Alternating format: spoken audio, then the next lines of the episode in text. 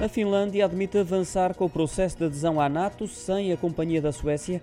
É a primeira vez que o faz, uma ideia que foi partilhada hoje pelo Ministro dos Negócios Estrangeiros finlandês, Pekka Avisto, e tudo porque a candidatura conjunta dos dois países não é bem vista pela Turquia, país que exige condições para aceitar.